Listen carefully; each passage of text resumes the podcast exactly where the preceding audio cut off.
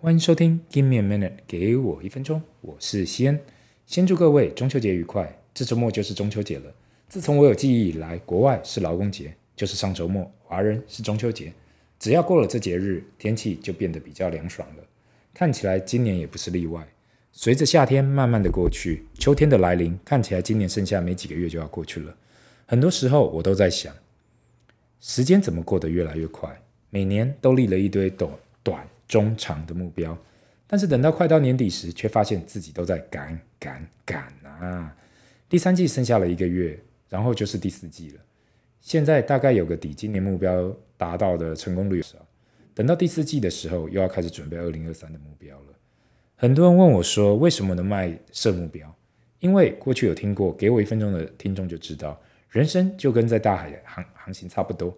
如果没有目标，那你这艘船。就像在大海漂泊，给自己设定一个目的地，不管到得了到不了，至少有个努力的方向。这时候又让我想起哥伦布历旦的故事。是的，就是那个发现美洲新大陆的哥伦布。话说，当他从新大陆回到西班牙的时候，到了一群贵族的庆祝宴会中，突然有个贵族说：“哥伦布所做的事情一点都不值得庆祝啊！因为只要一直往西边航行，一直往西边航行，任谁都可以达到新大陆。”大家哑口无言，不知道该说什么时候。哥伦布这时候站了起来，拿起一颗熟鸡蛋，跟每个贵族说：“请各位试试看，有谁可以把蛋尖的地方朝下，让蛋站起来？”这时候看到每个贵族都试着拿熟鸡蛋在那里尝试立蛋，却没有人可以立起来。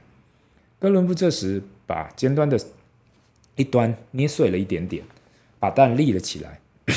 这时候贵族都说：“你这不能算，不能算。”你把蛋捏碎了，当然可以站起来。这时，哥伦布说：“这就是你跟我的差异。你不敢摔我，但是我敢摔。世界上所有的发现跟发明，绝大部分在一些人的眼里都很简单，但是他们总是在他人做了之后才说出来，而不是自己去做。”上面的故事好像跟今天小朋友学财商的主题有一点岔题了。嗯，而我们今天想要谈这个话题，是因为实在有太多的听众私讯给我，问我有关小朋友、商业、投资、财商这些问题。不要说听众，连我自己活到了大叔这年纪，都深深的感到，如果在我求学的时候对财商有更一步的了解，或许我会少踩点地雷，少犯点错。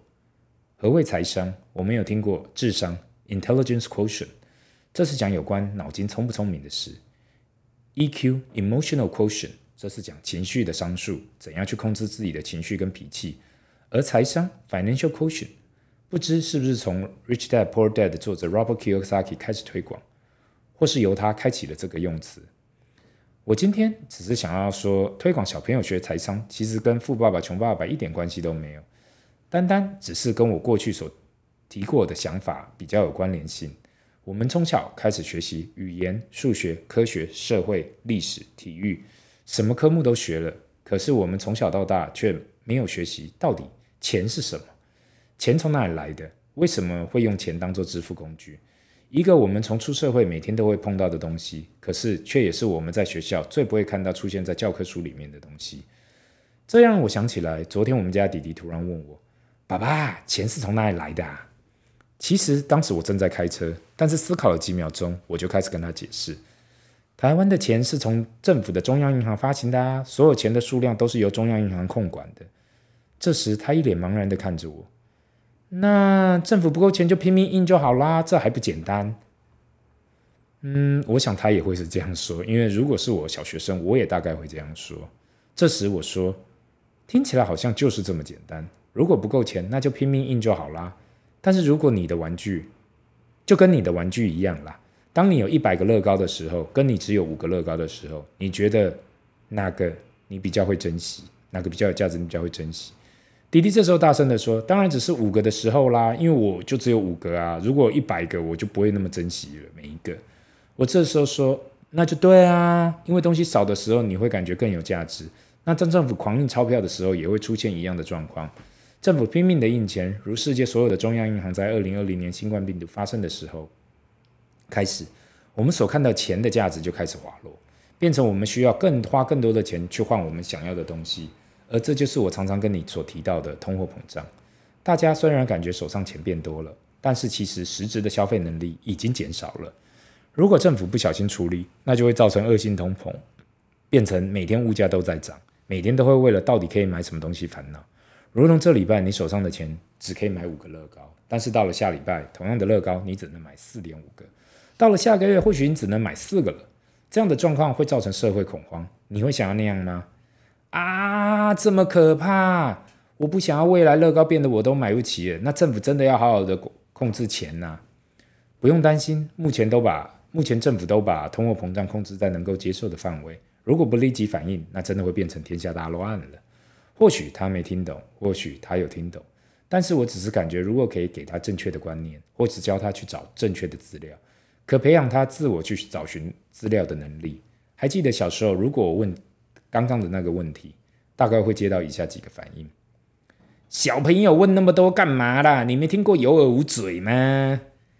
你功课写了吗？你书读了吗？你没写没读，问那么多干嘛？浪费时间。哎，谈钱很俗气呢，不要谈，不要谈。我们讲的是重点是学问，不是钱。如果以上的回复你有听过，或是你有听过其他长辈跟你说过这样的话。麻烦留言告知我，我会很想要知道。回归到小朋友谈财商，或是何谓财商，我自己目前想要规划为以下三个章节，未来会有更多细节的反身。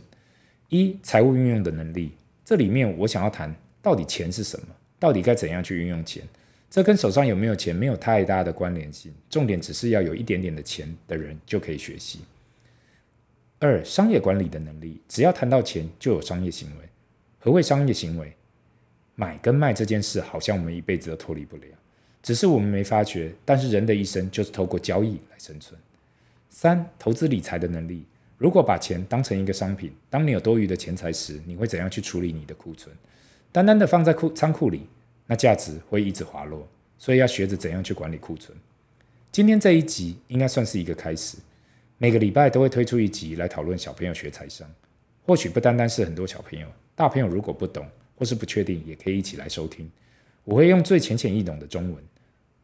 当然，如果只是想要听个气氛的，那也是欢迎。毕竟来听听故事，舒压也是一个很快乐的事。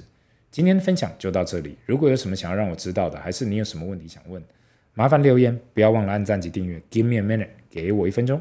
拜。